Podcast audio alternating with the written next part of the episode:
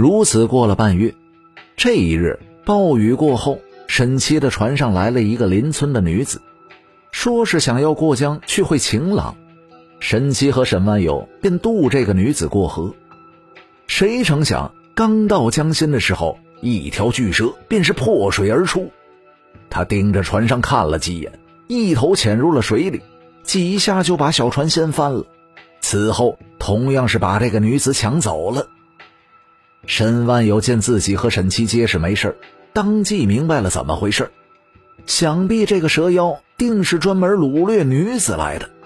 至于带到了哪里，想要做些什么，他们就一无所知了。这一天夜里回到了家。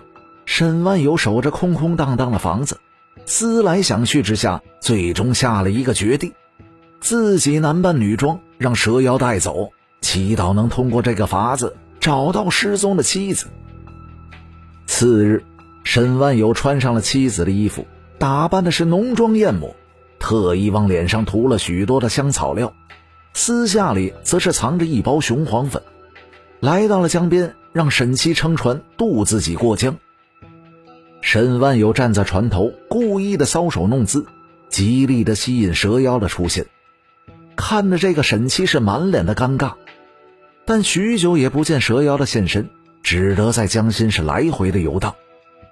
不一会儿的功夫，只见远处的江面波浪翻滚，那头水中的蛇妖果真就是来了，一双锐利的蛇头浮出了水面，见到船头的沈万有在扭屁股。误以为是一个娇媚的女子，当即一头就把船只撞翻，卷缩的蛇身几下就把沈万有捆住，迅速的游离而去。沈万有被蛇妖捆缚着，不知游了多久，迷迷糊糊来到了一处海边的悬崖。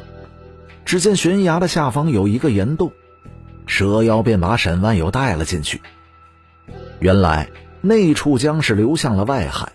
这蛇妖在江中作恶，抢人之后，便从江中游到了这海边的悬崖下的洞府，这也不会被人查知道的。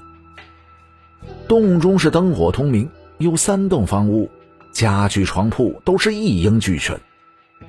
沈万有正在吃惊之际，突见七八个女子害怕的走了出来迎接蛇妖，其中的一个正是自己失踪已久的妻子楚灵。就在这时，那只巨妖扭腰一变，变成了一个白面的壮汉。他哈哈大笑着说道：“众爱妾们，本仙今日又给你们多带了一个新的姐妹回来，你们也要相亲相爱呀！”说完，用眼直勾勾地看着沈万友，伸手就把沈万友搂在了怀中。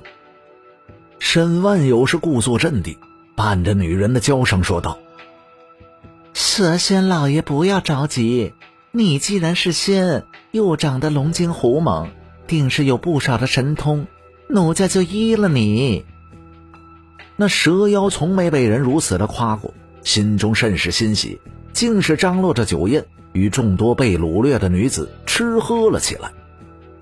席间，他也不怕对方逃走，毕竟外面是茫茫大海，又是没有船只，女子们娇弱。任凭如何游，那都是死路一条啊！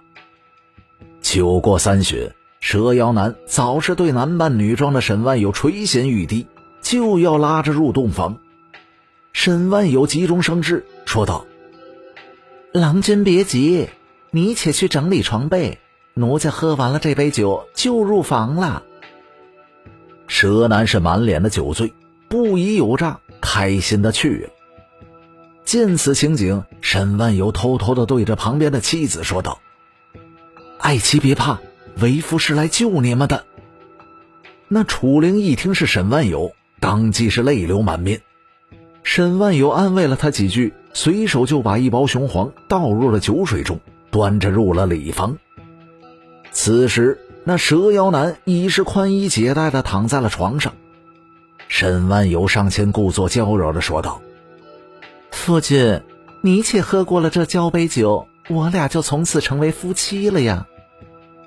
蛇男闻言是开心异常，借着酒意，一口将含有雄黄的水酒喝了。片刻之后，只见他是浑身打滚，双手往身上是乱抓乱喊，挣扎了数番之后，变成了一条巨蛇。沈万有见状，赶忙招呼外面的女子们进来，各自拿着桌椅板凳，对着蛇妖是一顿的猛打，当场就把他给打死了。于是沈万有便将房屋的木板拆下，做成了一排木筏，带着众女子们顺利回到了家。此后，沈万有因为除妖救人一事，受到了地方百姓的敬仰，不时送来了银钱米粮。夫妻两个从此过上了幸福快乐的生活。